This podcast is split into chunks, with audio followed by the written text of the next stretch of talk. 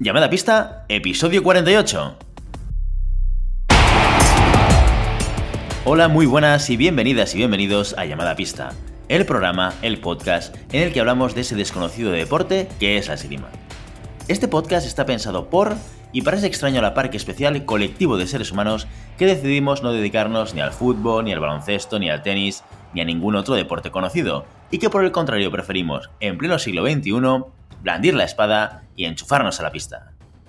Aquí estamos, un viernes más, una semana más, Willy Cornet, esgrimista intermitente, y al otro lado del Skype, bueno, hoy del Skype no, del Zencast, nueva herramienta que probamos hoy y a ver qué tal va la, a ver qué tal va la cosa, tenemos a Santiago Godoy, entrenador de esgrima y director del SAC, la sala de armas del Garraf.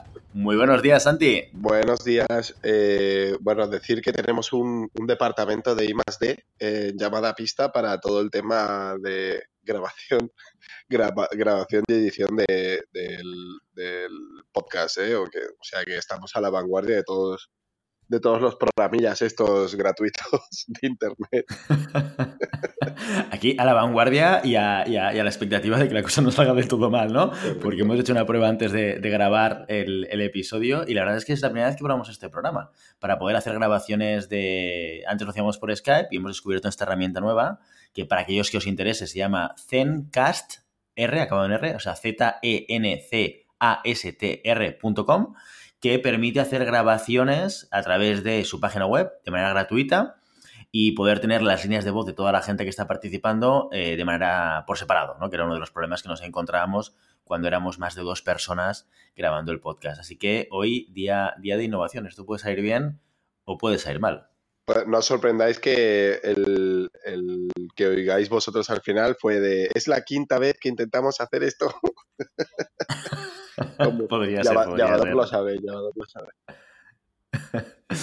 Muy bien, oye, pues vamos al, lío porque tenemos un capítulo, ya veréis, bueno, ya lo habéis visto porque habéis visto la duración, ¿no? Que es, que es extenso y, creemos que merece la pena. Eh, pero antes de empezar, vamos con el patrocinador de, la jornada, Santi. ¿Quién es? ¿Quién patrocina este episodio? Uy, yo estoy en adivina, adivina. Yo ya no lo sé. Eh, la FIE.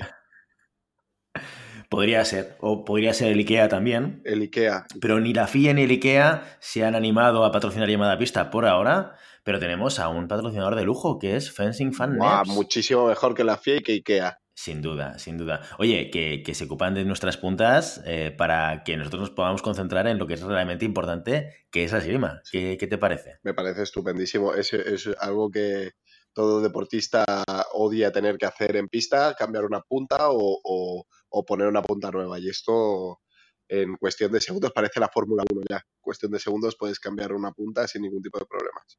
Algunos sí que es verdad que necesitamos algo más eh, que, una punta que nos salte para pasar la pool, ¿eh? Pero bueno, cualquier ayuda tú es de agradecer, ¿eh? Esto siempre se agradece. Oye, y últimas noticias, que esto no sé si lo has visto, esto sí que es eh, noticia, noticia. Ya se pueden comprar en Rusia. ¿eh? Han abierto la página web ¿Ah, en, en, internet para que se pueda comprar NEPs desde Rusia. Esto ha sido, vamos, notición de la semana, ¿eh? Qué pena que no puedan usarlos en los Juegos Olímpicos, ¿eh? bueno. Sí, sí, sí que es verdad, sí que es verdad. Oye, otra, otra notición fuerte este, ¿eh? el, de, el de Rusia expulsado por dopaje, ¿no? De, de, los Juegos Olímpicos. Sí, ya lo habían hecho en las últimas Olimpiadas de invierno y bueno, supongo que pagan justos por pegadores, ¿no? Porque en la esgrima dudo que haya ningún tipo de dopaje en este sentido. Bueno, igualmente yo ya he leído que los rusos están dispuestos a montar sus Juegos Olímpicos. Sí. y hay deportistas que pueden participar eh, mm, con bandera eh, del Comité Olímpico Internacional, o sea que, bueno, ya se verá. Es, como no se ha dado antes en unos Juegos Olímpicos de, verano, que son más grandes, eh, no se sabe qué va a pasar. Bueno, así que sea como sea, eh, los rusos tiradores espadistas podrán disfrutar de los NEPs en sus Juegos Olímpicos o en, los Juegos Olímpicos al uso. Y hay que hacer el CTA, ¿eh? Oye, esto lo podéis comprar siempre a través de vuestro distribuidor o en la web de los NEPs que se llama fencingfan.com, fan de la esgrima.com, sería la, la versión en castellano. Perfecto. Gracias, Willy, por esa traducción de Google Translate. ¿Has visto? ¿Has visto? Para que, para que se... hombre, para que se sepa, para que se sepa, esto es importante. Oye, y otra cosa más que te quería comentar de los patrocinios. Ya hemos lanzado los del, los del 2020, los del 2020, ¿eh? O sea que esto, que ah. todo el mundo lo sepa, Ostras, ya podéis pues acceder. Nos lo quitan de las manos, ¿eh? Bueno, ya nos lo quitaron de las manos, fue alucinante, ¿no? Al final de la primera temporada, que tardamos cero coma, ¿no? En, tener gente interesada y en cerrar todos los patrocinios, y nosotros encantados de la vida, la verdad. Y, uh, aquellos todos, aquellos que estéis interesados o, en patrocinar o, en pasar esta propuesta de patrocinación, de patrocinio a cualquier distribuidor o cualquier persona que penséis que le pueda interesar, que sepáis que tenéis toda la información en la, en la web, eh, habilitado dentro del menú una parte que pone patrocinio y ahí veréis un poco los paquetes que hay y nos podéis contactar a través de, esa parte de la página para pedir más información. Tenemos un dossier, un pequeño dossier que explica un poco pues, eh, las audiencias, el perfil de la gente y, el por qué es interesante para una empresa o para una persona que esté vinculada al mundo de la esgrima el, estar patrocinando un programa como Llamada Pista. Así que si os apetece, si os animáis, si os interesa, ya lo sabéis. Ahí lo tenéis en llamadapista.com barra patrocinio y cualquier información que necesitéis, pues estamos al otro lado, al patrocinio del 2020, a ver si tenemos tanto éxito como en, el, como en este final de 2019, ¿verdad? No, no entiendo por qué no deberíamos, si es la bomba. Nadie lo entiende, nadie lo entiende, no, no lo entendería nadie, pero igual, igual el 2020 lo tiene que patrocinar Esgrima Garraf, ¿eh? ¿Ah? Esto, eh, esto te puede interesar a ti, ¿eh? tiene que pasar por la junta directiva. que no soy yo. Muy bien. Oye, episodio de hoy. Episodio intenso, interesante eh, y, con mucho contenido de futuro de la esgrima, ¿no? Presente y futuro de la esgrima, ¿verdad? Sí, la verdad es que, como ya oiremos, mm, hacemos, hacemos visible una parte muy, muy escondida, ¿no? De, todo lo que es eh, la, esgrima la esgrima encubierta, ¿no? Todo lo que, el trabajo que hay detrás de, una organización, del trabajo que hay detrás de, la federación. Bueno, yo creo que es muy interesante escucharlo. Pues nada, no hagamos ningún spoiler. Hoy, ya lo veréis, eh, la presentamos al principio, tenemos a Carolina de Pando, una, persona que ha implicado, pues, o que se ha implicado muchísimo en, los últimos años en lo que es el mundo de la esgrima y su desarrollo y difusión en España. Y sin mucho más que, que explicar, os dejamos con, con la entrevista. Perfecto. Adelante, audio.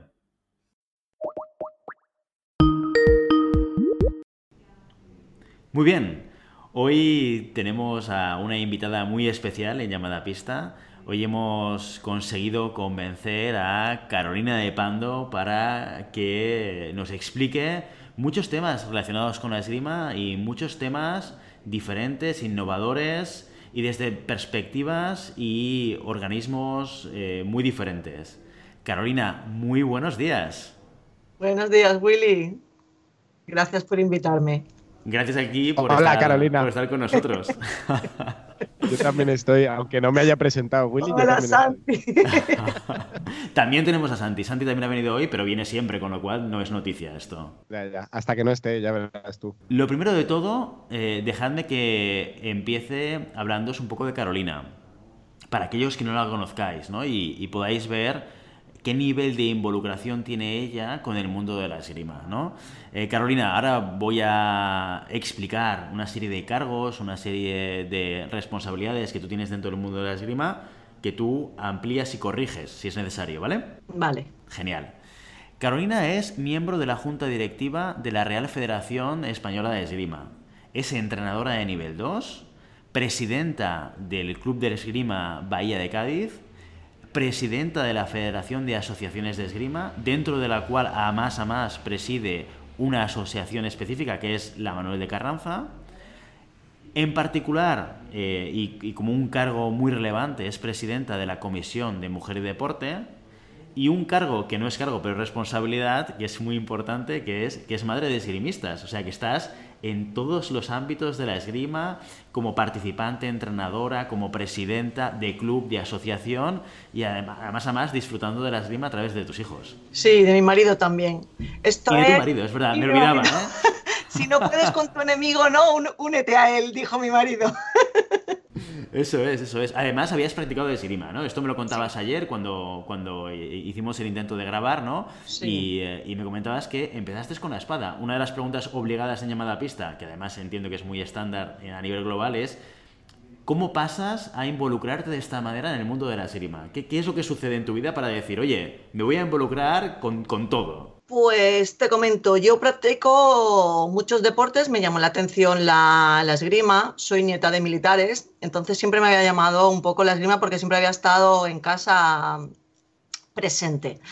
Empiezo a practicar esgrima y, bueno, cuando llevo un par de años, un par de años, pues eh, empiezo a ver cómo es el funcionamiento de un club de esgrima y pienso que se puede mejorar mucho. Entonces digo, pues voy a montar un club de esgrima, creyéndome yo que yo iba a practicar esgrima montando un club de esgrima. ¿Y qué pasa cuando montas un club de esgrima? Que lo menos que haces es practicar esgrima. Lo que haces ya te dedicas a la gestión, empiezas a hacer cursos de técnico y entonces al final no compites ni tiras esgrima. Lo que haces es empezar a trabajar para tu club. Claro, porque esto, esto es. Mira, el otro día Carlos Llavador, que lo entrevistamos aquí en Llamada Pista, nos decía. Y yo soy esgrimista full time, ¿no? O sea, me, dedico a la esgrima deportiva, ¿no? Y, seguramente lo que nos, explicas es que de alguna manera cuando pasas al mundo de la gestión y te pones al frente de organismos tan, tan relevantes como los que hemos dicho, que entiendo que también esto es progresivo, ¿no? Que empiezas con el club y, te vas involucrando, ¿no? Que esto también es full time. O sea, al final es difícil compaginarlo con, con, eh, con otras cosas. Sí, empiezas con el club, ya te empiezas a relacionar con, institucionalmente, eh, empiezas a hacer cosas pequeñas. Yo primero, así a nivel de competición, hacía cosas entre, entre, entre clubes Después lo primero que hice fue un, ranking nacional de, mm, así relevante, ¿eh? un ranking nacional de sable senior, ¿vale? Vale. De ahí pegué al salto al campeonato de famoso campeonato de España que se habló tanto, eh, infantil. Después hice al año siguiente un infantil. Esto es como el más, difícil todavía, ¿no?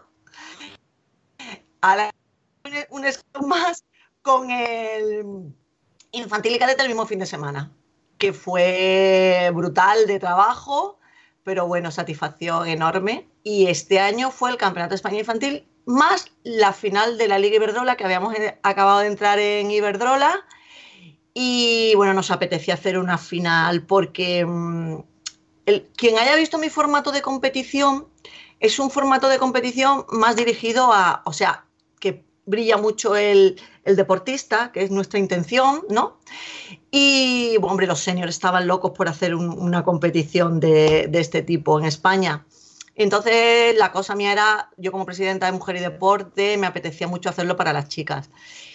Y bueno, hicimos una competición, a mí me gustó mucho, las chicas disfrutaron muchísimo y, bueno, la verdad que salimos satisfecha. Sí. Claro, aquí has pasado rápidamente por cuatro hitos muy importantes, ¿no? El, eh, ubicándolo temporalmente para que la audiencia lo entienda, ¿no? ese primer campeonato de España que, que, organizas a nivel infantil es en el 2017, hace un par de años, y desde entonces, en el 18, hiciste el infantil cadete, y en el 19 hiciste el infantil más la final de la Liga Iberdrola, ¿no?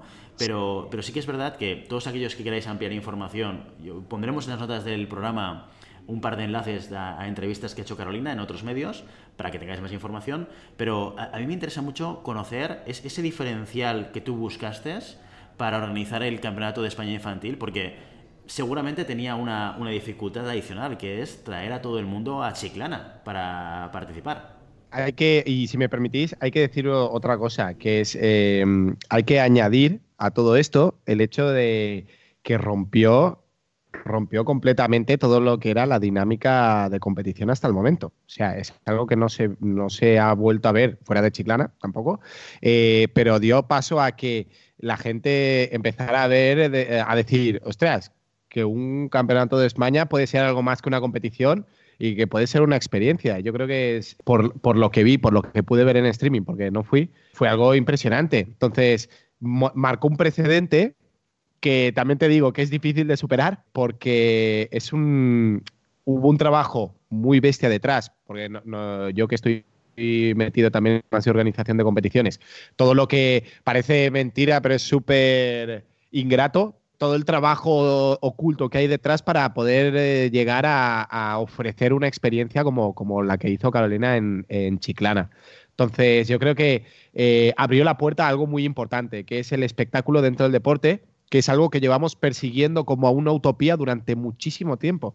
Porque al final nos estamos dando cuenta que el deporte es un espectáculo y si nosotros queremos sacar un rédito eh, económico en tema de patrocinios, en tema de sponsors, en, tema de colaboradores, o simplemente llevarlo y que la gente pueda verlo y, y no se aburra como una ostra solo viendo una pista de esgrima eh, en streaming, pues hay que, hay que invertir en todos, en todos estos recursos que Carolina fue la primera que hizo que se unieran todos estos, este conjunto de conceptos y llevarlo a cabo. Y la verdad es que hay que estarle muy agradecido por eso, porque realmente fue, fue un trabajo brutal y que tuvo muy, muy buena, o sea, tuvo una, una, una aplicación muy buena, que no se quedó a medias, está muy bien. Sí, mira, yo quiero comentar que eso nace de que, mm, como has dicho, anteriormente soy madre de deportista entonces, anteriormente yo me sentaba en la grada, ¿vale? Y, cuando yo me sentaba en la grada y iba a los campeonatos de España, yo veía que se podía hacer mucho más.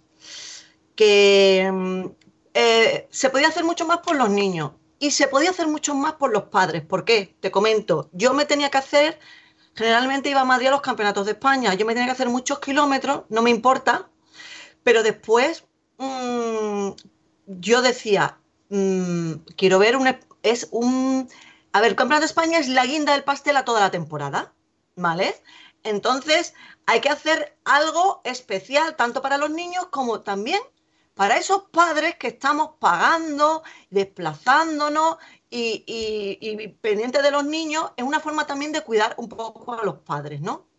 Cuando tú ves que tus hijos están cuidados y están en una competición de nivel, pues a ti ya no te importan los kilómetros has hecho, el tiempo que tienes que estar esperando, etcétera, etcétera. Eh, daros cuenta que yo cuento con la ventaja de tener eh, distintos puntos de vista al ser madre de deportista. Antes también he competido, estoy dentro de la gestión deportiva, tengo un club, entonces tengo todos los baremos. ¿Sabes qué te quiero yo decir? Que mm, por los que puedo medir todo eso. Sé, eh, en, un, en un primer momento sé lo que le cuesta a los clubes trasladarse. ¿vale? Sé el impacto económico que eso hace en un club. Entonces, pero le tenía que ofrecer a los clubes algo que dejarlo un poco con la boca abierta, y decir, merece la pena venir hasta aquí.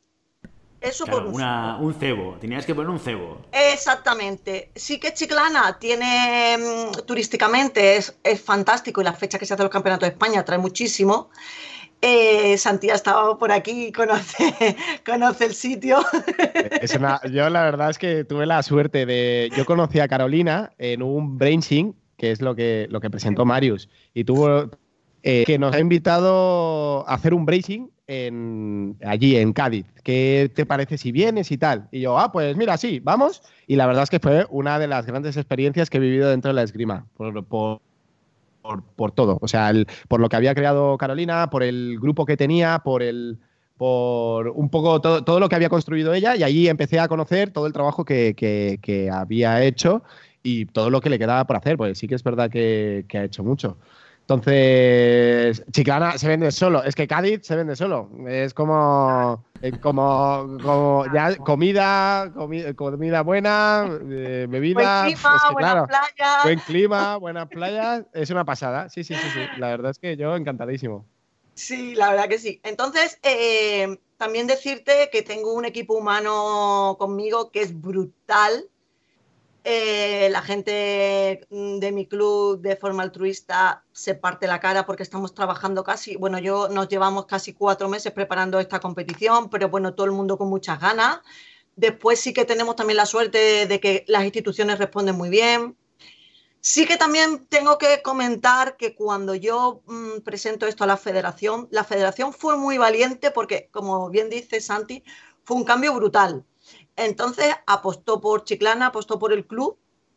eh, yo siempre digo que para trabajar en la mía necesito a hombres valientes, ¿no? Porque soy muy arriesgada y me lanzo así a la piscina y la gente al principio no ve, yo sí que, que lo tengo todo muy claro en la cabeza, pero la gente hasta que, ¿sabes qué te digo? No lo ve muy claro. Pero, pero bueno, eh, como os comento, eh, yo quería hacer algo para cuidar a los deportistas. A esos clubes que hacen tantos kilómetros, también le quería tener un reconocimiento. Por eso hay gente que dice que, que bueno, que a lo mejor la entrega de trofeos es muy larga, que hago un poco de... Pero claro, también quiero tener un reconocimiento también a esos deportistas, para mí es muy importante, el premio al mérito deportivo que nosotros damos desde el club.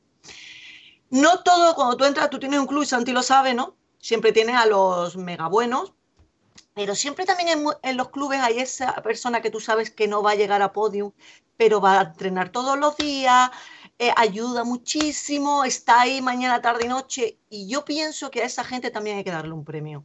y ese es el premio al mérito deportivo que yo pedía, porque sé que hay gente que no se va a subir en un podio nunca, pero hay otros tipos de premios que valen mucho más también. Eh, también dábamos, dábamos premio a la labor arbitral.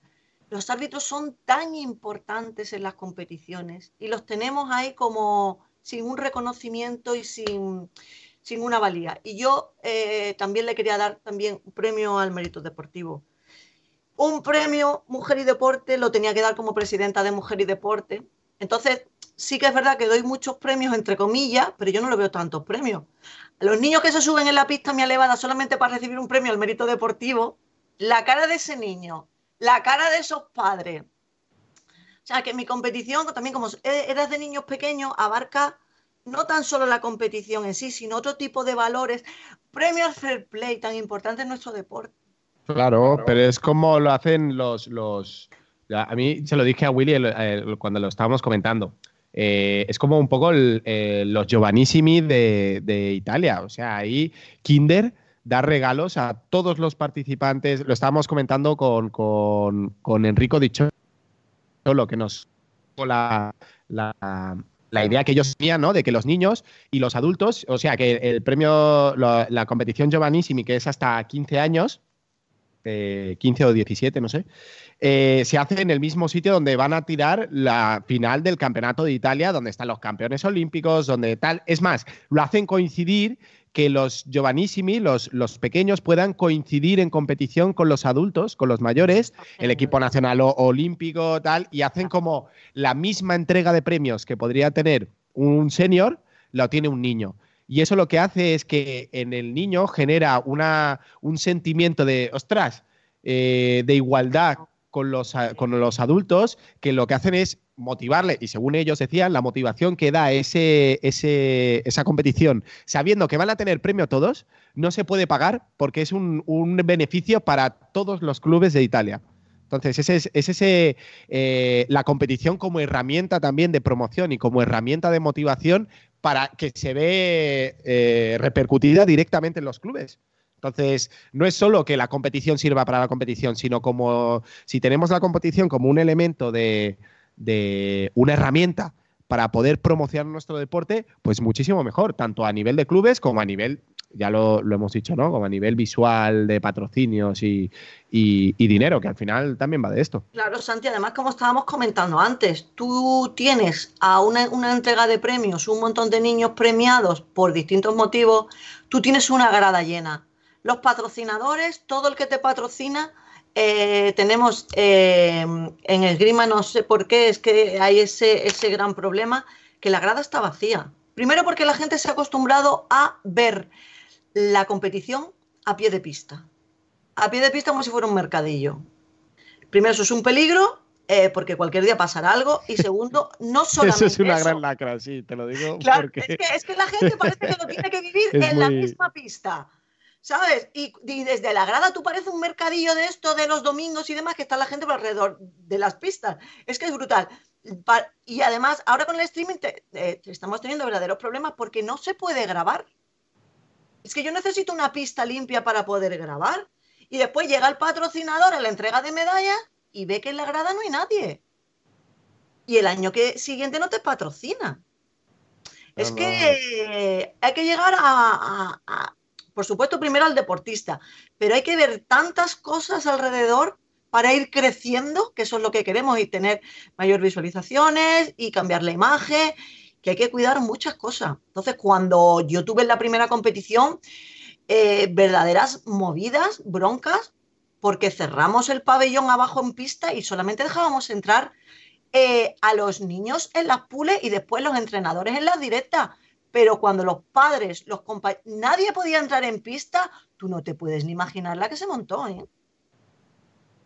Pero eso es un tema, es un tema eh, de educación, es un tema educativo. Nosotros, eh, ya te lo digo, al igual que yo creo que em, nos hemos acostumbrado los entrenadores a, ir a competir, ¿sí?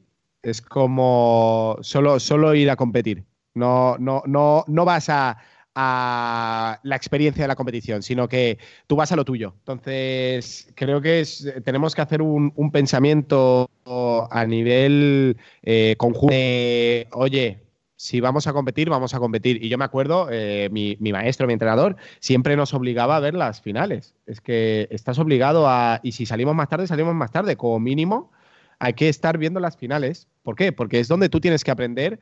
Eh, ¿Qué es lo que le ha llevado a esos dos deportistas a estar en la final? Si, si es la mejor manera de aprenderlo, si lo tienes en directo y lo puedes comentar en directo y, y ostras, y te servirá para un futuro cuando te enfrentes a, alguno de los, pues ya sabes, ya tienes un análisis. Pero sí que es verdad que a veces es el, el, cansancio o, el llegar antes o coger la furgoneta, bueno, la precariedad esta en la que a veces nos movemos en la esgrima que nos, nos cuesta pues, pues la imagen también de la competición.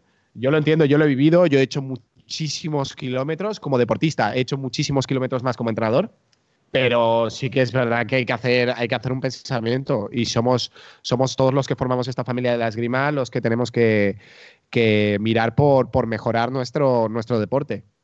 Eh, Santi, yo siempre digo que el día que no miremos tanto para lo nuestro y miremos en conjunto, creceremos muchísimo. Sí, sí, sí. No, no, no, sin duda. Y yo creo, bueno, yo creo que iniciativas como la tuya nos ayudan un montón porque nos, nos ayudan a, poder vislumbrar un poquito hasta dónde podemos llegar. Eh, y la inversión tiene que ser de todos, porque sí que es verdad que yo también te digo, como, como organizador de pruebas, eh, parece que toda la responsabilidad es tuya, ¿no? Y, todos, eh, todo, todo lo que pasa es responsabilidad tuya cuando hay cosas que escapan a la responsabilidad de un organizador. El organizador tiene que velar porque, porque sea una experiencia. Y si la experiencia eh, tiene que involucrar a más gente, tú no puedes hacerte cargo de la responsabilidad de si se involucran o no. Pero, pero el, castigo va a ti, ¿sabes? Entonces, es este, por eso es la valentía tuya de, hacer este tipo de, de, acciones que necesitan implicación de la otra gente y, oye, tienes que implicarte, porque si quieres un buen espectáculo, tú eres el primero que tienes que, estar ahí. O los, estadios vacíos no, no, pagan la factura de, la liga, ¿sabes? Es que como todo, es como todo.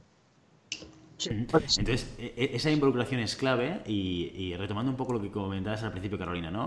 La primera involucración que te planteas es la de los clubs, ¿no? El, poner ese cebo, ¿no? Nos comentabas, eh, lo que hice fue crear una serie de premios adicionales al premio estándar, que es el, de, el del podio, ¿no? Sí. Para que también hubiese un reconocimiento, hubiese un premio a, otro tipo de involucración, actitud o vinculación a la esgrima, ¿no? Aparte de eso, ¿qué otras cosas ofrecías a los clubes si había otras cosas, ¿no? ¿De qué otra manera eh, eh. convenciste a los clubes de participar en esa competición? Bueno, nosotros siempre, eh, que parece una tontería, ¿eh? pero nosotros siempre damos camisetas de la competición. Mm, parece una tontería, eh, sí que es dinero cuando mucha gente, pero después todos los niños les gusta llevarse, sobre todo de un campeonato de España, el regalo, o sea, un recuerdo de, esa competición. Lo tienen como un. La camiseta de esto, la camiseta. Yo es que, como tengo el punto, el punto de, vista de, madre, te quiero decir, mis hijos venían cuando le daban una camiseta, que creo que le habrán dado una, y. Eh, ¿Sabes qué te quiero yo decir? Pero, pero eso es también publicidad para tu club y publicidad de tu prueba. Yo después he ido a las concentraciones que se hacían en la Federación Española y la mitad de la concentración llevaba la camiseta de, la competición. Claro, sí, sí. ¿sabes? Que parecen tonterías y tal. También, vamos, yo, mm, yo creo que le hemos dado un buen trato, un buen servicio, los padres han estado encantados y, bueno, los, los, padres mm, para el año siguiente y el año que viene genial y ya te digo que yo he estado, ha sido un trabajo duro, también he tenido muchas críticas, ¿eh? no a todo el mundo le ha gustado. Los cambios, y más en este mundo, cuestan mucho. Y que llegue alguien de fuera no muy conocido y que revolucione esto, a mí me han caído por todos lados. Pero bueno, yo tenía ¿no? mi Todo lo que es un cambio al status quo Exacto. genera fricciones. O sea, Exacto. pero esto es natural, esto es lo que pasa siempre, ¿no? Eh, exacto, gente que lleva muchísimos años haciendo competición y que llegue una de un club de allí abajo, ¿entiendes? Que no la conoce nadie. ¿Y esto qué es? Esto que me está Claro. cambiando, que yo me tengo que ir a las 6 de la tarde, a las 8, porque a esta se le ocurre dar, eh, ¿me entiendes? Bueno, pues cada cual hace la competición y se gasta en la competición, porque esa es otra. Yo he tenido que escuchar críticas de que grande eran los trofeos, de, ¿sabes? Porque yo también a los, a los deportistas, una cosa que les ha encantado, que la puse hace dos años, era la banda donde dice que tú eres campeón o campeona de España eh, de categoría cadete. Porque yo veía el podio y yo decía, bueno, yo como un extraño de, este deporte, yo veo ese podio, no sé qué está premiando, qué es, campeón de qué, ¿no? Eso yo no tengo que vender a la prensa. Yo le tengo que dar a la prensa si, mi tirador ha sido campeón o campeona, se lo tengo que vender. Pues qué mejor que una banda y lo de las bandas le encantó a la gente. O sea, la gente haciéndose foto con las bandas, porque soy campeón y lo pone aquí. Yo siempre miro la cara de los niños cuando yo, mm, mm, o sea, mi, yo siempre digo que mi ratito de satisfacción es cuando los veo yo las caras, cuando ya está todo montado, que ya está, porque el organizador, cuando la gente está entrando por la puerta el primer día, el, organizador ya está reventado, Santi lo sabe. O sea, estás con una sonrisa pero, y con la chaqueta puesta, pero ya ese día ya está reventado, porque te has quedado hasta la está montando después de cuatro meses organizando y tú la llega a todo el mundo poniéndote pega y tú ya, tú ya estás muerto. Pero bueno, la satisfacción de ver la cara de los deportistas y de esos momentos que te sonríen y que ves que estás disfrutando y que... mm, a mí eso me encanta. A mí eso me encanta. Y ahora con el streaming que podemos recoger ese momento que están eh, bajan del podium, como te comenté ayer, Willy, y están con esa sonrisa ahí y tú los estás entrevistando, sobre todo a los niños pequeños, ¿no? Que tú los entrevistas y dices tú, madre mía, ¿quién soy, no? Y le das un subidón. Esos momentos a mí me encantan. Esos momentos para mí es lo máximo. Y en esta primera competición, en el 17, ¿ya hiciste ese streaming? Es la primera vez que se hace streaming. Y se hace también un formato innovador. El streaming que se conocía era el formato de la FIE, que ya sabéis cómo es, ¿no? A las 10, la pista azul. Y tú pones la pista azul y hay la gente pasando por en medio, no hay nada, una cosa súper fría, ¿no? Y entonces dijimos, ¿por qué no hacemos con un formato como entrevistas eh, totalmente distinto? Vamos a ponerle cara a la gente y, y de ahí nace el streaming que se está llevando a cabo ahora por parte de la Federación Española. Por tanto, una parte como de contenido que, que envuelve todo lo que es el, el core, que es el asalto, ¿no? O sea, para no dejarlo, eh, digamos, huérfano, ¿no? Todo ese, Claro. todo ese tiempo huérfano de horas, ¿no? Que Em, a veces pasa con la FI, efectivamente, que vas ahí y ves la pista vacía y, y además no tienes ni un miserable cartel que te diga próximo asalto, tal contra tal, a tal hora. No, no, no, información cero, ¿no? Sí que es verdad. Exactamente, exactamente. Y sobre todo eh, porque la primera vez que hicimos la competición también eh, nos llamaban eh, abuelos, abuelos agradeciéndonos que ellos no se podían, no podían haber ido a la competición, pero habían visto a su nieto compitiendo y hablando. Y dices tú, pues mira, pues sirve de algo todo esto, ¿sabes qué te quiero yo decir? Esos abuelos también, como yo digo, abuelos patrocinadores. Gracias a ellos. Es que al final, al, al final estamos hablando de, de- de la cara más, más, más organizativa, de venderlo eh, por un retorno económico, pero nos olvidamos también de la componente social de, de todas estas cosas. Porque al final el retorno puede ser que no sea tan eh, beneficioso económicamente, que esto hay que verlo, ¿no? Porque si un abuelo, eh, ostras, está encantado porque puede ver a su nieto y tal, le puede comprar más equipación, le puede eh, animar a que siga la, compitiendo, puede son cosas que a, nivel, a nivel económico pues, pues, no tiene tanto impacto, pero a nivel social es, una pasada. Es realmente ahora puedes llegar a ver cualquier competición, por lejos que esté, la puedes, la, puedes seguir. Entonces, puedes seguir a los deportistas, puedes seguir a, todo, a cualquiera que realmente le, guste este deporte, porque hasta, hasta hace poco los que podíamos eh, seguir esto, los que, nos gustaba seguir este deporte, solo lo podíamos seguir por eh, Eurosport y en los Juegos Olímpicos, que lo ponían un poquito. Ahora ya. Claro, pero Santi, por ejemplo, en la FIE, eh, tú empiezas a ver a partir de ciertos tablones. Sí, claro, 64, 64. Claro, entonces, porque, por ejemplo, este fin de semana es la Copa del Mundo de Burgos, ¿vale? Eh, nosotros empezamos a retransmitir desde las 8 de la mañana, ¿pero por qué? Porque a las 8 de la mañana tengo a las 20 españolas.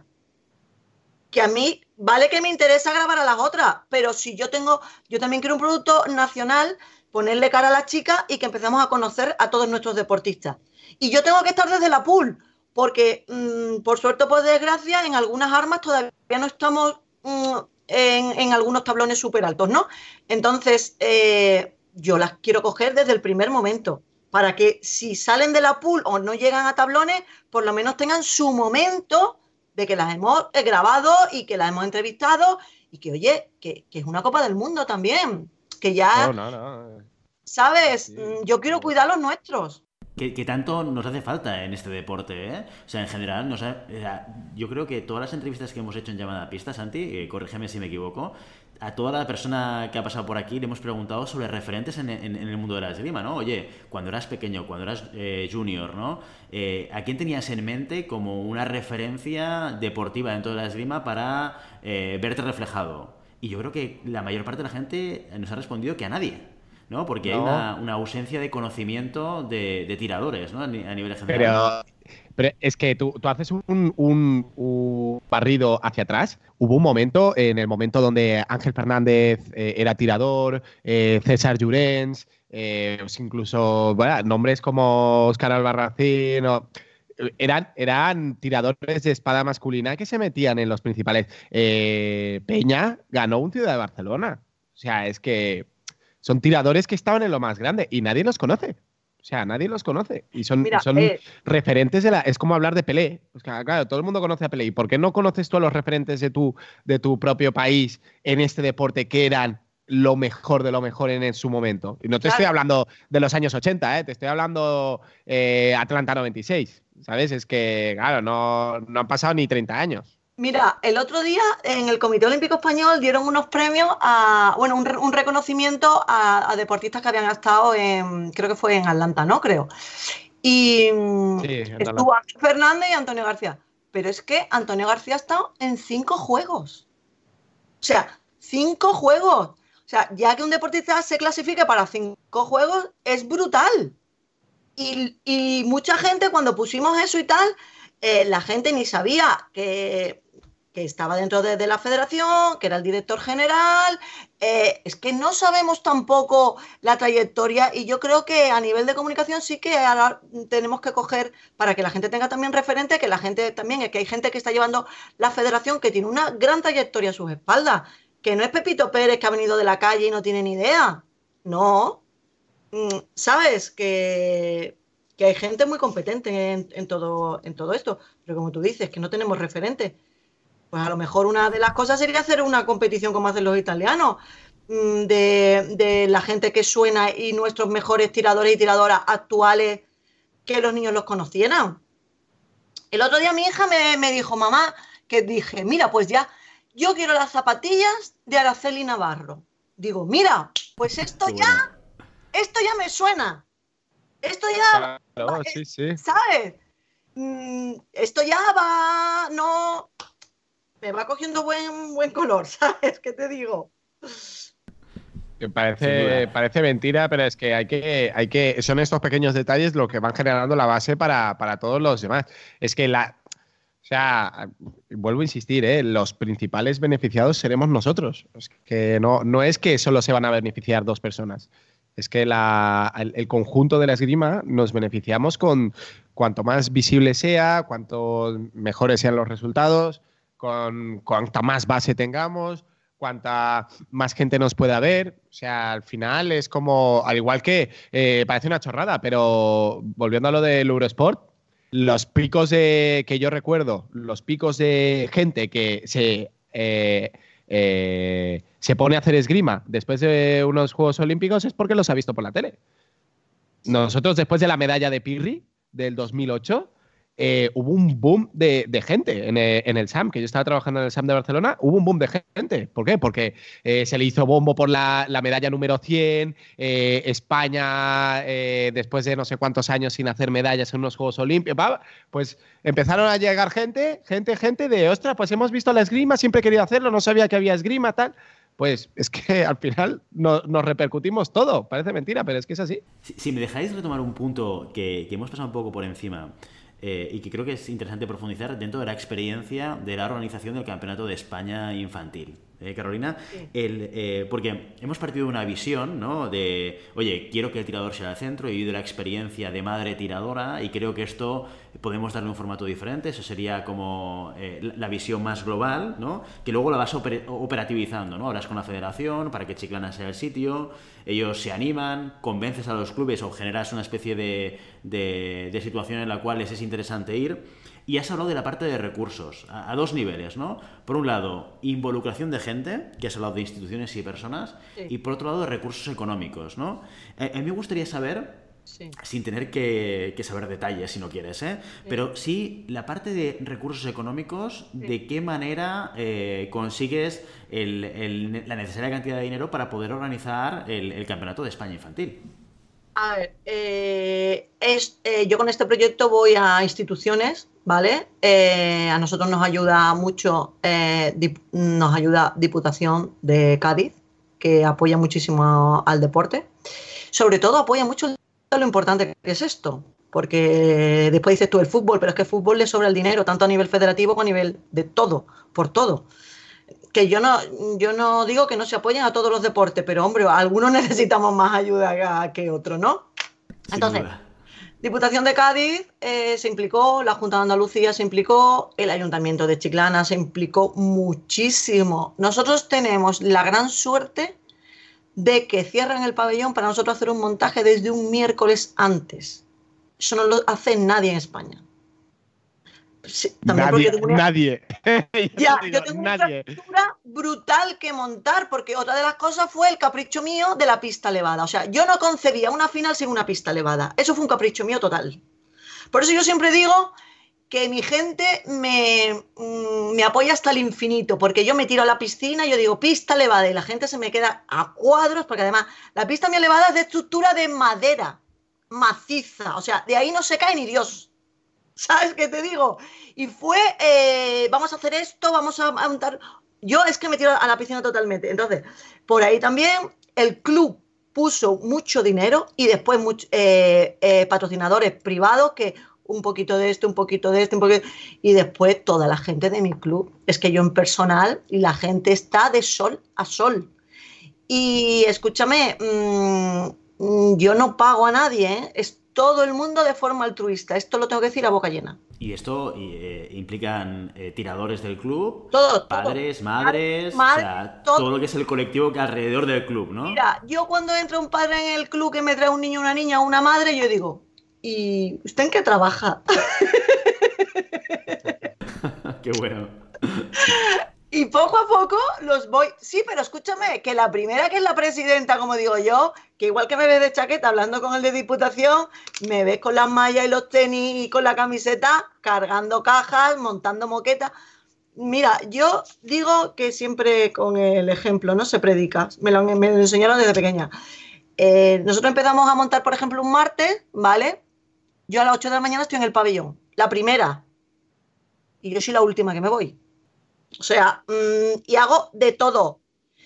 Eh, cojo la fregona para limpiar las pistas, porque esas otras me gusta que estén las pistas relucientes.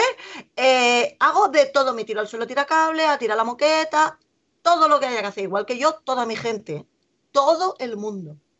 La gente sale de trabajar y del trabajo se va directamente al pabellón a currar. Yo tengo un equipo que sin él no podría haber hecho nada de lo que he hecho. ¿Con cuánta gente eh, cuentas o contaste en, estas organizaciones, más o menos? Pues no lo sé, Willy. La verdad que por la mañana iba el equipo de trabajo de, la delegación de deportes, que ya te he dicho que nos apoya muchísimo, y, estaba yo también con algunos monitores míos, y a partir de las tres iba todo mi club.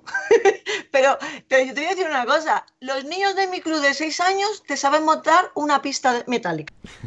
Los tienes ya ahí, vamos. Eh, por eso te digo. en primera línea de fuego, ¿eh? Desde pequeñitos, y si no ayudan a poner los manteles, otros, eh, mis hijas están desde un mes antes haciéndome los números, las pegatinas, aquí todo el mundo colabora.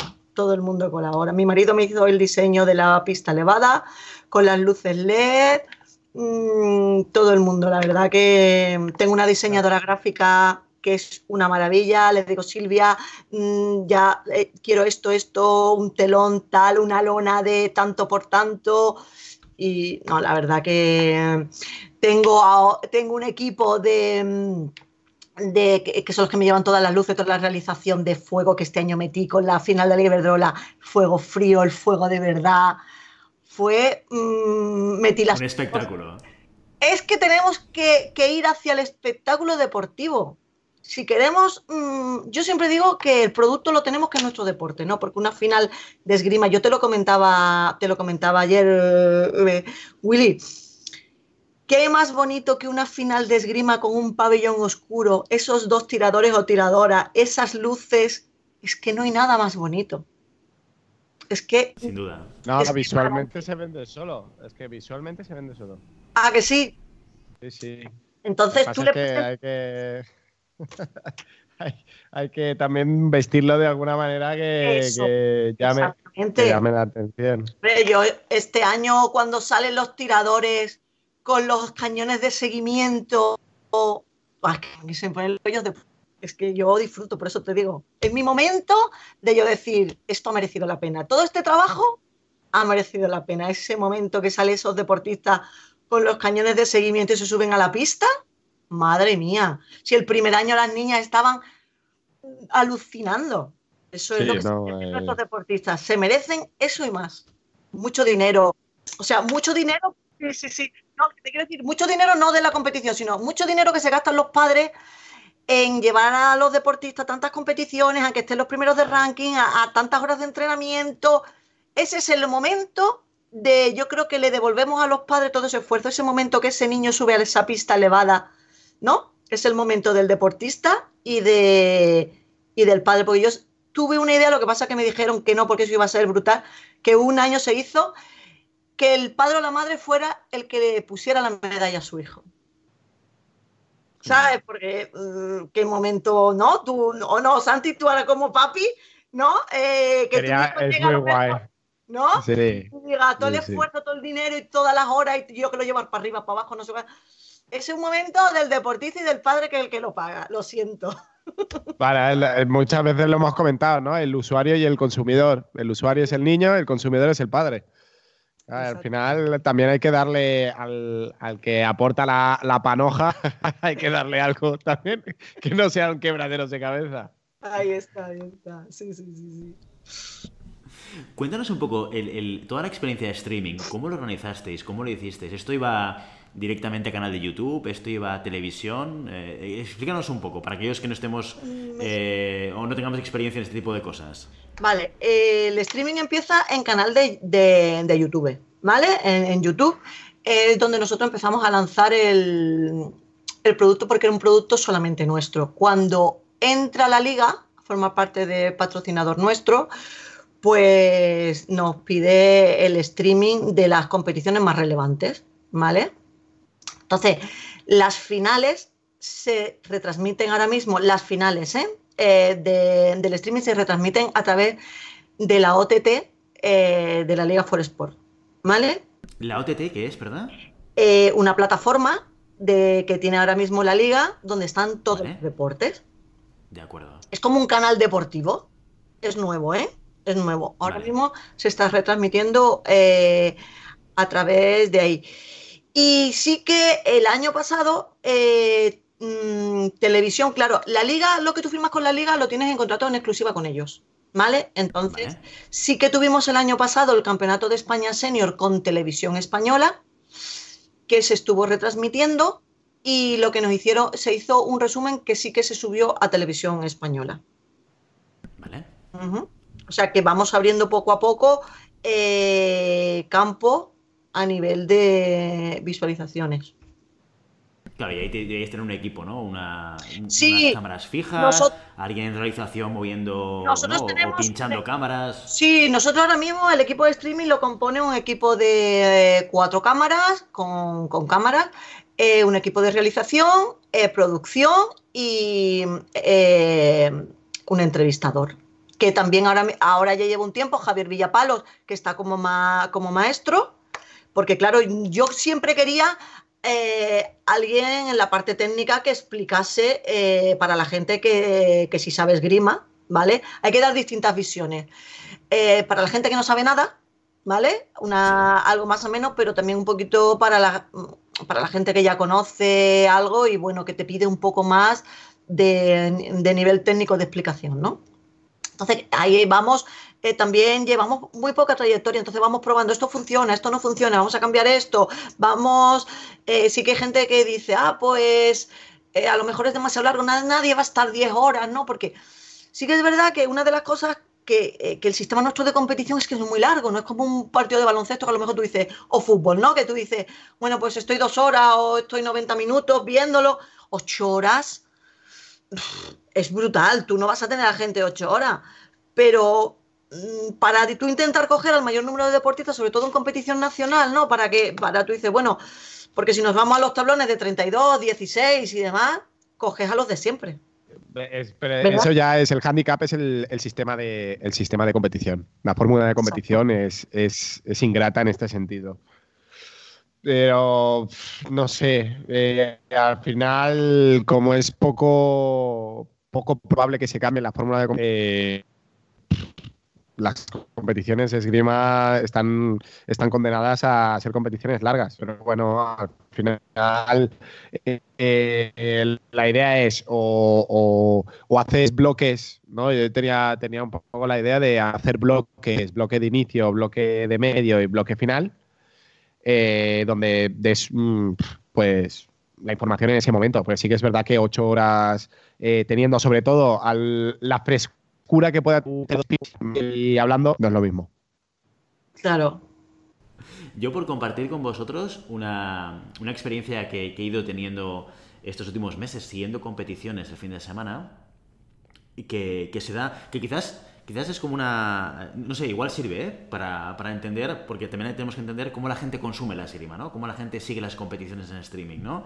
Y, por compartir la mía, ¿eh? eh tenemos la suerte, que lo hemos comentado a veces en llamada pista, de que en las competiciones internacionales de espada eh, tenemos a, Brito Ibáñez que retransmite en directo a través de Instagram los asaltos de, de ¿cómo se llama? Ostras. que lo llamas Brito Ibáñez por, por el nick del Instagram, pero es Álvaro Ibáñez. Sí, pero él se llama Brito. Sí, sí, se hace llamar Brito. sí, es Álvaro, es Álvaro. Lo llamas, por... claro, lo llamas siempre Brito Ibáñez como si fuera su nombre. ah, pues yo pensaba que se hacía, se, hacía llamar así, ¿eh? Álvaro. Julen Pereira. Alvarito, Alvarito, Alvarito. Bueno, pues Brito, Brito. Bueno, total, que en las competiciones internacionales de espada masculina, Álvaro, Álvaro Ibáñez, retransmite por Instagram los asaltos de Julen Pereira a partir de 32 o 16, ¿vale? Y eh, lo, que, lo que hacemos la gente en general es nos conectamos a la hora. Entonces, Álvaro y Julen a través de Instagram nos dicen cuánto va a tirar, entonces la gente se va conectando y se conecta para ver el asalto. No haces el seguimiento de toda la competición, sino sabes que tú quieres ver ciertos asaltos o quieres ver a ciertos tiradores, ¿no? Y, te conectas en ese momento. Pues en, el equipo nacional español pues tenemos la suerte de tener a Álvaro que va retransmitiendo y además va, explicando lo que va sucediendo. Pero, pero también, eh, pues cuando quieres ver a otros, intentas verlos a través de la FIE. Lo que pasa es que es más complicado. No, no, es tan fácil identificar quién tira, cuándo tira, qué canal tengo que pinchar para verlo. Pero es, eh, no es un seguimiento de 8 horas quizás desde la perspectiva del que quiere seguir en la competición, sino te conectas cuando va a pasar algo que quieras ver. Pues no sé, yo que soy espadista, pues me gusta ver los asaltos de, de, de Yannick Borel, por ejemplo, ¿no? Entonces ahí intento saber cuándo va a tirar y en qué pista, ¿no? Lo que pasa es, es que hay, hay un fallo, un fallo en Matrix, que es el hecho de el seguimiento de la competición se hace, el seguimiento de la competición como tal, se hace a través del Engar de Service, que es la página donde tienes todos los tablones y todos los resultados eh, al momento. ¿Vale? Es más, en las Copas del Mundo puedes ver incluso los marcadores porque eh, están automáticamente conectados con el Engarde. Entonces tú puedes seguir un combate al momento, ¿vale? Pero no tiene nada que ver con el streaming. Entonces, eh, si tú quieres seguir la competición de alguna, de alguna persona, tú tienes que ir al Engar de Service o, a la página del Engar de Service y seguirla por allí, eh, enterarte de qué pista, a qué hora va a tirar y después irte a otras o, lo que sea para poder ver el combate. Entonces, creo que la logística es eh, harto complicada para poder estar en un lado y en otro. Entonces, yo creo que se debería, el futuro debería pasar porque el Engar de Service eh, tuviera ya eh, integrada la cámara de videoarbitraje o de, o de streaming dentro de la plataforma de Engar de Service y tú puedas pinchar en la cámara y que te, que te llevara directamente a ese combate. Pero claro, son dos empresas diferentes que no tienen nada que ver una con la otra. Claro, pero el problema es que tú necesitas una cámara por pista. Entonces tendrías que tener 16 cámaras. No, pero sí, pero en, Copa del Mundo son cinco. es más, son cuatro. Pero, pero es lo, que, lo que te estoy diciendo. Entonces, eh, un montón de tiradores ni los vemos. Claro, eso Los que llegan son. Mm, ahora mismo en España está llegando eh, Teresa, Araceli, Lucía, eh, Julen, Llavador. Sí, sí, ya está. Claro, me, me entiendes. Entonces, por eso te decía yo que lo que intentamos nosotros es también para animar un poco más a los tiradores y demás, ponerle cara a todo el mundo, por eso estamos un poco de, desde, desde el principio, porque más cómodo sería, bueno, pues desde tablón de 64 y ya está. Sí, sí, pero a lo mejor también el, hecho de, no sé, ahora con, no tengo ni idea, hablo desde la completa eh, inopia y, el, tema de, no sé, cámaras más simples, más baratas, el, tema que entiendo que es la realización la que se complica, pero... No, no lo sé, no lo sé. La verdad es que lo veo complicado. Y aparte, Santi, no solo eso, date cuenta que cuando tú ya empiezas a ver tablones, son pistas que están eh, muy bien situadas, con bastante espacio para tú tienes la cámara de frente. Tú imagínate, claro, nosotros ahora mismo tenemos que estar grabando con las pistas tal y como estén. No te puedes poner detrás del árbitro porque tienes otra pista detrás. Claro, y además no, no, que estar con un cajón o algo por encima, una plataforma para. O sea, eh, yo para grabar bien mm, tengo que tener un montón de espacio disponible. Entonces. Mm, muchas veces no se puede, ¿no? claro, es que es muy difícil y es que siempre tenemos. Yo siempre digo que el mejor sitio de publicidad es la espalda del árbitro. La chaqueta de la espalda del árbitro. es verdad. Porque, nunca se sabe cómo, pero siempre es una mala, siempre está es una mala idea, ¿eh? ¿eh? no, no, pero ¿eh? fíjate, que yo eh, tengo en mi competición el cable can que va por encima, porque ya no incluso cabeza caliente habíamos planteado, pero el árbitro no hay forma de quitarlo. Claro, claro, no, no, no. Pero es, que el árbitro tiene que ser un elemento también de, esto, porque es el que marca los tocados, sobre todo. Ya, ya, ya, claro, claro. Pero bueno, mm, si te coge un. Hay sitios, por ejemplo, con el cable cam, bueno, siempre lo coge de arriba. Pero cuando eh, te toque uno que es grande y no tengas mucho, o sea, como por ejemplo en, Barcelona, que si hay una plataforma para subir la cámara y demás, es que es imposible coger la pista de frente. Sí, sí, sí, sí, imposible, imposible. Sí, sí. Ya, bueno, sí, sí, es que ahí estás tú para solucionar esto. ahí estoy yo. ¿Te acuerdas del año pasado, no? En Barcelona. Madre mía. Eh, claro, después no, no, empezamos, no hemos centrado en, en, tema de derechos, de, derechos de, de, de, retransmisión y que se pisan derechos unos a otros. Porque Carolina ha comentado por encima que la liga tiene, tiene eh, exclusividad, ¿no? Pero es que cuando entras, que el organizador tiene su, su, su retransmisión, que la exclusividad de la Federación Española tiene con otra empresa. Después viene la FIE, que está por encima del bien y del mal, y te dice, aquí, aquí mi fusil, aquí mi pistola, y todo lo demás eh, tiene que estar por detrás mío. Claro, es que al final es una de malabares con diferentes entidades que quieren todos lo mismo. Todos quieren lo mismo, pero en exclusiva. Entonces no se puede, no hay, hay que hacer. Y en Barcelona, ¿te acuerdas? A la hora de poner la cámara había tres, tres que queríamos en el mismo sitio la cámara, claro está. Claro. Conflicto asegurado. Sí, pero bueno, mira, tuvo, tuvimos la suerte de que al final, mira, se, se pudo, se pudo sacar bien. Eh, la sangre al río, pero se puso la ah. cosa un poquito complicada, ¿eh? ¿Qué me vas a decir? Sí. que estaba apagando el fuego era yo. No, pero, pero bueno, todo, todo las, cosas del directo, las cosas del directo. Pero todos sean estos. Todos sean que sean tres entidades que quieran retransmitir esto, ¿sabes? Y que no sea el pelearme con una para que pueda venir, ¿sabes? Es, eh, bueno, al final cada uno prefiere los, los inconvenientes que prefiere y personalmente prefiero estar lidiando con toda la gente que está ahí porque hay mucha que no llorando para que, para que pueda venir, ¿sabes? Es que no, no, no son diferentes prioridades. A mí la verdad es que em, sé lo que es, lo difícil que es eh, organizar. He estado de organizador, he estado de ayudante de organizador, he estado montando pistas, he estado montando tarimas de, madera también. Eh, porque antes el Ciudad de Barcelona se hacía, se hacía con tarima elevada.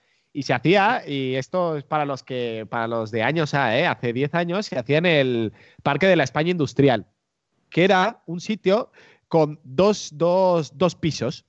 Eh, tenía dos pisos. Entonces se montaba una pista, la pista eh, de la final se monta arriba y hay pistas que se montaba abajo. Y tuvimos, teníamos que subir la tarima de madera a mano, porque no había manera de, no había eh, para cargas ni nada, y lo montábamos a mano subiéndolas por las escaleras la tarima de madera, que era un infierno, era un infierno.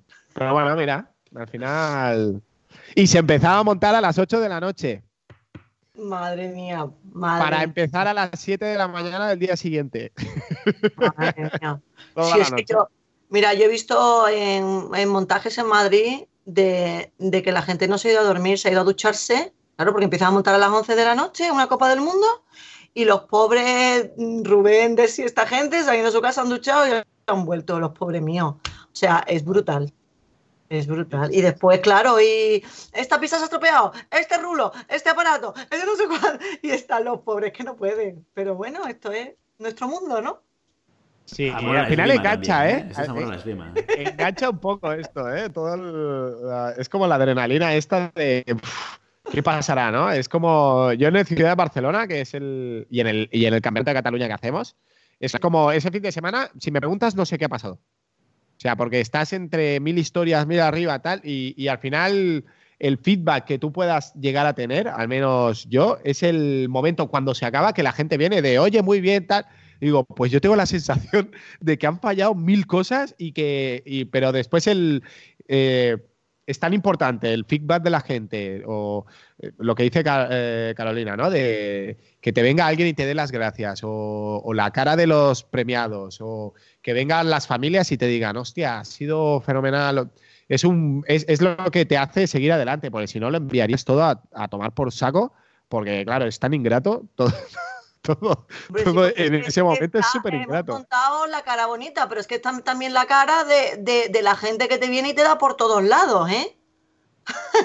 y estás tú reventado. ¿A que sí? Y dices tú, pero bueno, no me lo puedo creer. Además por tontería, ¿sabes? Mm, pero bueno, eso se deja aparte porque si no... No lo haríamos más, no lo haríamos más.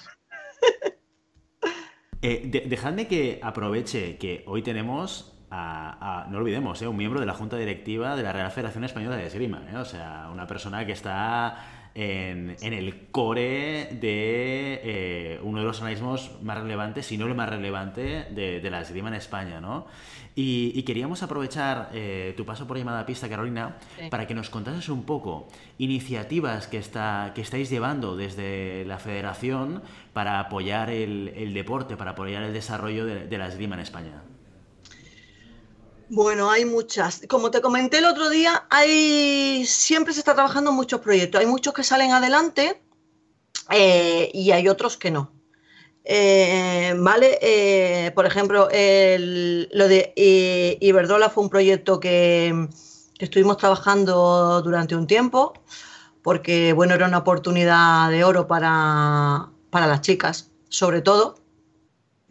Y cuando por fin salió, la verdad que fue una alegría, una alegría grande para nosotros y para las chicas, porque alguna estaba casi, casi a punto de, colgar el traje, como digo yo. Eh, y por desgracia en este deporte eh, eh, es muy ingrato porque es como lo que yo siempre digo que es la pescadilla que se muerde la cola, ¿no?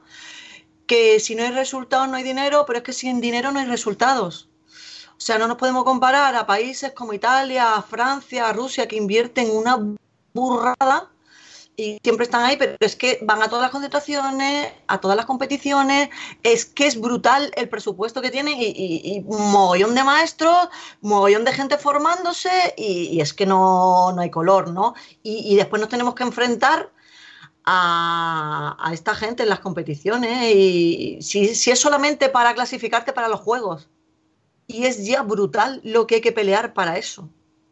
O sea, bueno, pues salió esto, como te comento, salió Iberdrola, eh, tenemos el plan de tecnificación de la espada, están las concentraciones con los italianos, que yo creo que está, que está funcionando bastante bien. Eh, estamos cambiando, como habéis visto, la, comunicación, estamos intentando cambiar también eh, la forma, el formato de, las competiciones. Se está comprando mucho material por parte de la federación en infraestructura, tanto como de, habéis visto, eh, televisores, aparatos nuevos, eh, muchas cosas mm, que, se está viendo y cosas que, como yo digo, también se trabaja, pero no se ve porque Marco el presidente también es una persona, sí que me gustaría destacar que, que para todo lo que hace está él está muy a la sombra, ¿vale? Él trabaja muchísimo.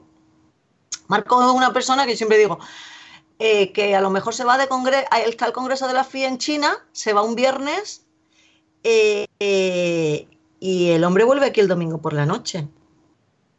O sea que, que una persona que lleva ocho años de mandato sin cobrar y trabajando mucho mucho. Yo la verdad que, rompo una lanza por él porque es mucho lo que no se ve de todo lo que de todo lo, que hace y de todo lo que trabaja también a nivel mm, de la Federación Internacional. ¿Vale?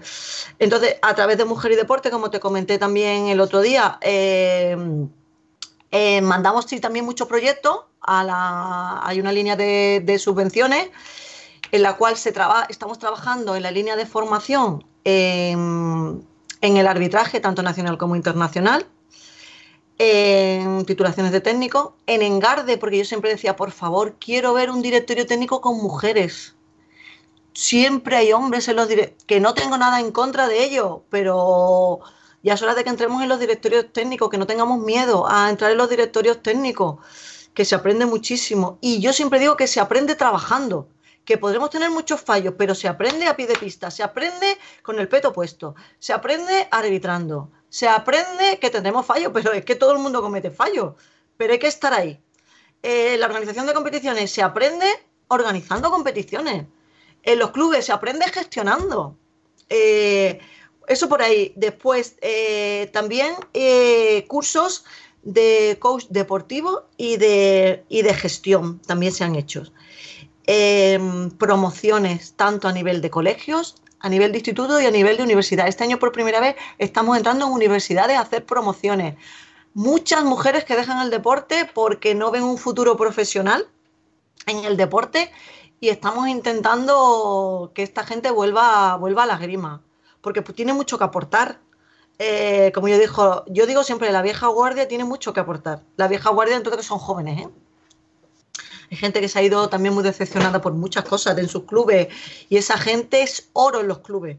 Gente eh, deportista de alto rendimiento, fíjate Santi, por ejemplo, eh, Mario, Mario es... ese Mario yo lo escucho hablar y es que es todo sumar, sumar, sumar. Esa, esa gente en los clubes es oro, si, si, si vuelven. Eh, después también eh, propusimos un seminario con nombre de mujer. ¿Para qué? Para reunir a todas las mujeres de todos los estamentos, unos seminarios para hacer unos DAFOs eh, para que nos digan, para ver las debilidades y las fortalezas que hay en, el deporte femenino, tanto a nivel, ya te digo, de gestión, de técnico, de, de todo. Y la comunicación, que también la estamos intentando cambiar lo de la marca personal, que quisimos hacerlo, a ver si este año sale. Eh, como te comenté ayer, Willy, muy importante que los deportistas se den cuenta que tienen que tener una marca personal suya, propia, que les va a abrir muchísimo camino, que se tienen que desenvolver delante de las cámaras mm, muy bien. Todo eso va a ir en beneficio de su imagen y de su marca personal. Yo lo veo muy importante eso para los deportistas. O sea que para que vea todas las cosas que, que, que hacemos. Hubo un montón de iniciativas que, de alguna manera intentan generar unas bases, ¿no? Y ayudar para que cada vez, lo, que comentabais tú y Santi, ¿no? Cada vez seamos más grandes desde la globalidad, ¿no? Desde el concepto de la esgrima, con, con la palabra más grande que podemos entender como esgrima, ¿no? Sí, sí, sí, eso. Sumar, sumar, muy importante sumar. Es que eh, la suma la hacemos todos. Es que eso es lo que tenemos. Cada, uno suma, efectivamente. la suma tenemos que hacerlo todos y, coordinados. Y no mirar solo por, lo nuestro, sino que lo nuestro es. Cuanto más, más gente. Parece mentira, ¿no? Pero cuanta más gente tenga Carolina en su club, más beneficio me vendrá a mí también. Porque mejor serán las competiciones, más afluencia de gente tendrá, yo podré venderlo mejor. Bueno, todas estas cosas que parece que no, que no sirve, pero que ella crezca me hace crecer a mí. Pues sí. Sin duda. Chicos, eh, estaríamos horas hablando contigo, Carolina, y, de hecho nos hemos dejado muchos temas que comentamos ayer, que comentaríamos, eh, pero si te parece bien, los dejamos en un, en un saco y, te volveremos a invitar a llamada a pista para seguir hablando de Serima. Muchas gracias a los dos por darme esta oportunidad de poner mi granito de arena. Y como te comenté ayer, Willy, me gustaría veros en Ciudad de Barcelona, en el streaming, hacer una entrevista y seguir hablando allí. Ah, Sin duda, nosotros nos apuntamos a un bombardeo. Ya te lo dije ayer que, de, ganas no, nos faltan. Perfecto, pues gracias a vosotros. Venga. Un abrazo, Carolina. Hasta luego. Un abrazo, Carolina, que vaya muy bien.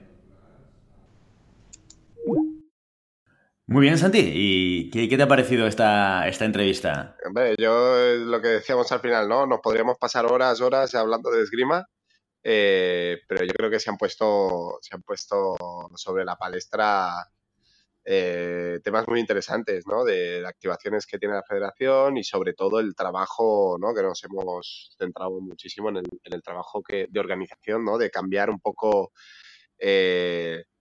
el paradigma de las competiciones de esgrima, ¿no? Cómo pasar de una competición de esgrima a un espectáculo deportivo. Entonces, poco a poco este trabajo se tiene que hacer y entre todos lo tenemos que conseguir. A mí me ha parecido muy interesante la, vinculación, ¿no? la orientación de Carolina, que nace desde la, propia experiencia como tiradora y como madre de tiradores, ¿no? Y, viviendo la esgrima y la competición, ¿no? Y como, como desde ese rol que ya tiene, identifica mejoras ¿no? a realizar dentro de lo que es pues la organización, eh, ya sea de un club deportivo, ya sea de una competición, ¿no? Y se pone manos a la obra, se remanga y dice, bueno, esto se puede hacer eh, con una, serie de mejoras que pueden ayudar y pueden impactar positivamente a todas, a todos los stakeholders, ¿no? A toda la, a toda la persona, toda persona, todo rol que está vinculado al mundo de la esgrima, ¿no? Y se pone manos a la obra con esa visión, ¿no? Eso es lo bueno que tiene que, tengamos la, suerte de tener, contar con gente fuera de la esgrima eh, versada en, en todo temas de marketing y temas de, o, gente que tenga buena, buen ojo para estas cosas.